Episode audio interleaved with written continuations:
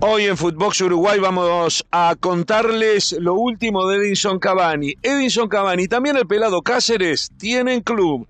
Uno se va para España, el otro se va para la MLS, pero lo importante para ambos es que ahora podrán prepararse por lo menos dos meses para ir a la Copa del Mundo. Es lo mínimo que precisaban, señoras y señores. Repasamos qué pasa con los históricos, qué pasa con los sobrevivientes de Sudáfrica 2010 que se preparan para ir a su cuarto mundial consecutivo. Footbox Uruguay con Sergio Gorsi, podcast exclusivo de Footbox. Finalmente se resolvió el enigma de cuál va a ser el futuro de Edison Cavani. Edison Cavani está firmando en estas horas con el Valencia de España y su futuro está en la Liga Española, cosa que él ha manifestado reiteradamente que era su sueño, que era lo que él deseaba y lo que él eh, quería un poco para redondear una carrera eh, pletórica de fútbol importante en grandes ligas, ¿no? Es el goleador más importante de toda la historia del PSG en Francia. Eh, por supuesto, tuvo un pasaje eh, por Italia muy importante y también ahora, eh, si bien en Inglaterra no tuvo... no, no dejó una huella trascendente en el Manchester United, podemos decir que ahora sí en el fútbol español puede eh, completar un periplo que lo lleva prácticamente a tocar todas las ligas más importantes eh, de Europa, previo a lo que uno estima podría ser algún día un regreso al Uruguay. Edison Cavani tiene la misma edad que Suárez, Edison Cavani está en una situación en donde precisa urgente agarrar forma para poder jugar en un nivel que le permita tener una situación de destaque en una Copa del Mundo. Cavani surgido en Salto luego de un eh, buen eh, y fulgurante pasaje por Danubio, Montevideo, fue al fútbol italiano, le fue bien en Palermo, le significó el pase al Nápoles, donde tuvo eh, una extraordinaria actuación. Fue al PSG, en donde, insisto, se transformó en el goleador de todos los tiempos de ese club y terminó recalando en Manchester United en donde no tuvo, este, tuvo algunos chispazos, algunos momentos, pero finalmente en los últimos tiempos eh, no, no estaba teniendo una continuidad acorde con lo que ha sido su trayectoria. Tiene más de 500 goles a favor, es el segundo goleador de la historia de la selección uruguaya, muy cerquita de la cantidad de goles de Luis Suárez y es junto a Luis Suárez eh, son ellos dos quienes integran una selecta lista de seis o siete futbolistas con más goles en la actualidad en el fútbol del mundo, en actividad, ¿no? Estamos hablando de futbolistas de más de 500, 600 goles en su carrera.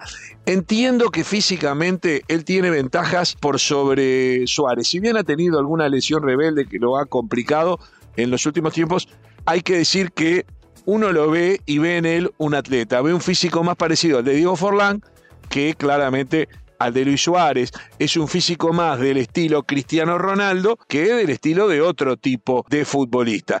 Y acá eh, nombré a Ronaldo y me gusta pararme en lo que podemos esperar de Edison Cavani en Valencia. Yo era de los que creía que Boca Junior era una muy buena opción. Él a esta altura debería tener por lo menos un mes de fútbol encima, jugando en forma exigente en los distintos escenarios de la Argentina, vistiendo una camiseta con mucha adrenalina como la de Boca Junior.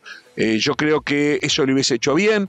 Después también tuvo alguna propuesta de Peñarol. De última, si bien la liga uruguaya, ya lo hemos dicho hasta el cansancio, no es la mejor medida a nivel internacional, por lo menos iba a ser mejor que esto, que hasta ahora no juega al fútbol hace casi cuatro meses y en lo que va de este año 2022 prácticamente jugó uno o dos partidos enteros, ha tenido muy poca actividad porque no era tenido en cuenta en Manchester, porque no tenía este, continuidad cuando le tocaba alguna oportunidad por alguna lesión y porque la selección uruguaya tampoco tuvo tanta actividad como para sumársela a los últimos partidos de la fecha FIFA en junio. Ahí tuvo participación importante, hizo goles, pero no eran partidos de la exigencia que pretendemos para que Cavani llegue en la mejor medida al Mundial. Y nombré a Cristiano Ronaldo y creo que en este momento jugadores de más de 34 o 35 años empiezan a pensar siempre en que están en los últimos años de su carrera, por lógica, y creo que hay como dos grupos de las grandes megaestrellas del fútbol. Por un lado está Benzema, está eh, Lewandowski, está incluso Ibrahimovic, son jugadores que parecen eternos, que parece que no tienen problemas y que siguen teniendo, es más, hasta uno puede llegar a sospechar que están mejor ahora que cuando eran más jóvenes. Por otro lado, dentro de una misma edad está Suárez, que está haciendo lo posible por recuperar su forma, por recuperar fútbol, por recuperar gol en Nacional de Montevideo, pero que claramente no es el mismo Suárez de antes.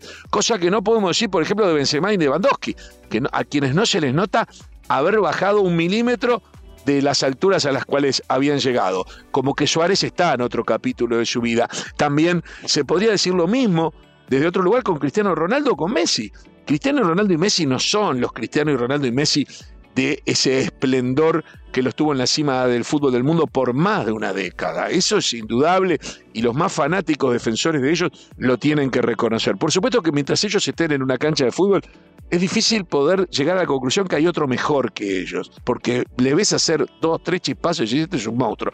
Pero de todas formas, no se les pide a ellos, no se les exige como se les está exigiendo, como se les exigía cuando eran más jóvenes y como se les puede exigir hoy, por ejemplo, a Benzema. Yo creo que se le puede exigir más, o a Lewandowski mismo, más allá del país que le toque defender en una Copa del Mundo, porque por ejemplo a Messi en Argentina se le va sin duda a exigir y mucho porque Argentina entiende que va a ser la última posibilidad que va a tener para ganar una Copa del Mundo cuando está llegando ya a su quinto torneo consecutivo.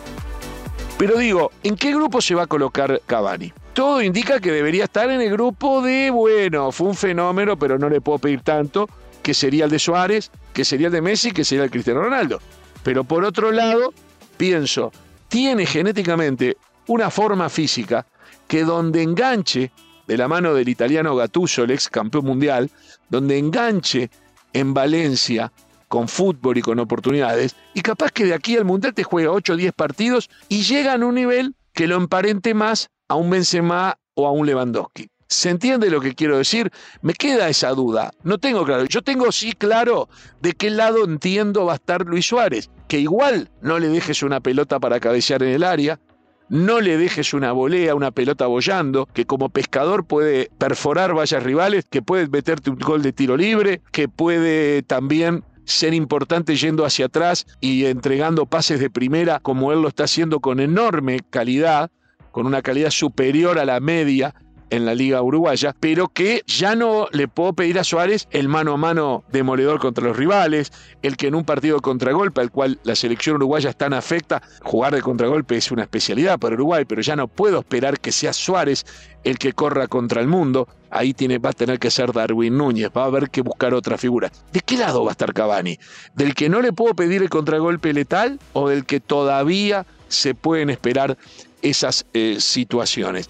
La verdad que genera expectativa, por lo menos Cavani ahora va a estar eh, en un club, va a estar entrenando, está en una liga de primera línea como la española, está en un club como el Valencia, que es junto a Villarreal, entiendo yo, en los últimos tiempos, y también junto a Sevilla, los que están en el escalón inmediatamente debajo de Real Madrid, Barcelona y Atlético Madrid, ¿no? Es decir, ese segundo escalón entre los que yo no digo que pelean los campeonatos, porque al final los campeonatos lo ganan siempre los mismos, pero que por lo menos eh, generan ciertas expectativas y también posibilidades de clasificaciones a Copas Europeas, y no en Champions, pero sí en UEFA League, pueden llegar a instancias decisivas e incluso a ganarlas. Me entusiasma que al fin Cavani haya decidido, haya tomado una decisión, haya solucionado su tema y tenga en Valencia la posibilidad de continuar en por lo menos dos años. Por supuesto que con todo el egoísmo del mundo pienso en la selección uruguaya y lo que más me importa es lo que va a pasar en noviembre y diciembre. Por lo tanto, lo que yo miro no son los dos años de un lindo contrato que se merece un gran profesional como lo es él, sino que miro en cómo le va a servir para ponerse a punto para dentro de dos meses defender la casaca uruguaya. Otro de los legendarios, otro de los que van por su cuarto mundial consecutivo con la Celeste para empatarle el récord a Pedro Virgilio Rocha, es Martín Cáceres, que también en las últimas horas solucionó su situación con la MLS, va a jugar en Los Ángeles Galaxy en una situación totalmente diferente. Venía de no tener buenas actuaciones en el Cagliari, equipo que luego se fue al descenso ya sin él porque a mitad del año él y Godín fueron desafectados, pero así como Godín fue a Brasil, el pelado Cáceres fue a España, al Levante y le tocó jugar y descender también con el Levante. O sea, en una estadística hecha un poco con picardía, podríamos decir, bajó dos veces en una misma temporada, ¿no? En Italia y en España. Yo no digo que la culpa sea de él, incluso el puesto en el que juega él de lateral o de defensa no es, no tiene la, la importancia de cuando uno trae a un futbolista para que sea el gran salvador de una situación compleja. Pero el, pelado Cáceres tiene también una característica similar a la de Cavani en cuanto a una posibilidad de recuperación física rápida de una facilidad para ponerse a punto rápido que va a ser clave. La MLS no es el fútbol que a mí más me entusiasma. Yo creo que ha mejorado mucho el nivel porque ya no está apostando solo los veteranos como Cáceres, como, pero antes era solo veteranos, sino que también está apostando jugadores jóvenes que a veces usan Estados Unidos como trampolín para Europa. Ha habido jugadores uruguayos. Diego Rossi fue un crack en la MLS durante un tiempo y pasó al Ferenbache, pero yo creo que en Ferenbache encuentra la adrenalina, encuentra ese campeonato duro en donde si perdés la hinchada te espera la salida, donde si ganás te llevan en andas, todo eso que en Estados Unidos no pasa. Por eso pienso yo que la Liga Turca en ese sentido le puede dar, por ejemplo, a Lucas Torreira también y le sigue dando a Fernando Muslera esa posibilidad de vivir el fútbol como se vive, por ejemplo, en los países latinos, como se vive en el Río de la Plata. ¿Qué va a pasar con el pelado Cáceres? No lo sé. El exceso o la falta total de adrenalina en el fútbol americano, en donde en el fútbol de la MLS, quiero decir, por la duda, para no confundir términos con el fútbol americano, estoy hablando del soccer para los Yankees. Bueno, yo creo que el que da lo mismo ganar 3 a 0 que perder 3 a 0, da lo mismo hacer un penal que errarlo, da lo mismo salir último que primero, eso a mí me parece que le juegan contra un jugador uruguayo un jugador uruguayo no se adapta bien a eso o si se adapta por comodidad, lo quita de la gran pelea. Y yo creo que para jugar un mundial con la selección uruguaya, vos tenés que llegar con ganas, con bronca. Yo a veces exagero y digo con odio, en el buen sentido de la palabra, con ganas de pasarle por arriba a todo el mundo. Creo que en Estados Unidos eso se puede perder. No así en México, ¿eh? No así en México. Y no con esto estoy diciendo que México esté mejor que Estados Unidos. Simplemente la parte de adrenalina y de eh, esfuerzo y sacrificio que se le exige al futbolista.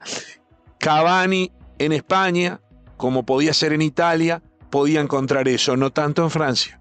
No tanto en Francia, en Inglaterra ni hablar, pero no tuvo, tuvo un buen comienzo, pero no tuvo un buen final. Em, Cáceres en la MLS tal vez no sea el mejor lugar de aquí adentro de dos meses, pero era tan poco el tiempo que quedaba que prefiero que pueda salir al campo juego, que pueda entrenar, que pueda tener fútbol, a que no tenga absolutamente nada. Y esa fue la teoría por la cual también apoyé la llegada de Luis Suárez al Uruguay. Señoras y señores, los legendarios, los sobrevivientes de Sudáfrica 2010, los semifinalistas de la Copa del Mundo, los campeones de América del 2011, los que en dos de tres mundiales fueron los mejores del continente americano en la clasificación final de los campeonatos del mundo? Bueno, ellos todos ahora tienen club. Fernando Muslera, tranquilo, sigue siendo el titular del Galatasaray. El pelado Cáceres va a jugar en la MLS, en el Galaxy. Va a estar en Los Ángeles Galaxy. También va a estar Edinson Cavani en el Valencia Está Luis Suárez en Nacional, que hizo un gol este fin de semana y le anularon otro increíble bar mediante, pero una vergüenza el offside que le cobraron. Para mí, técnicamente, como gesto técnico, hizo dos goles y eso habla bien de Luis Suárez, que tiene por delante un clásico con Peñarol. Y queda la más preocupante, la de Diego cuya rodilla le está jugando una mala pasada y no le permite volver a tener fútbol en Vélez habiendo sido el primero de los cuatro que quedaban, además de Muslera, que necesitaba tener un club para hacer fútbol. Fue el primero, el que se preocupó, el que lo consiguió. Pero bueno, el estado físico no le está haciendo una buena jugada y le genera dudas de acá a la Copa del Mundo. Señoras y señores, Cavani tiene club, es Valencia, tiene liga, es la española y a mí me pone contento soñando con la casaca celeste. Esto fue Footbox Uruguay con Sergio Gorsi podcast exclusivo de Footbox.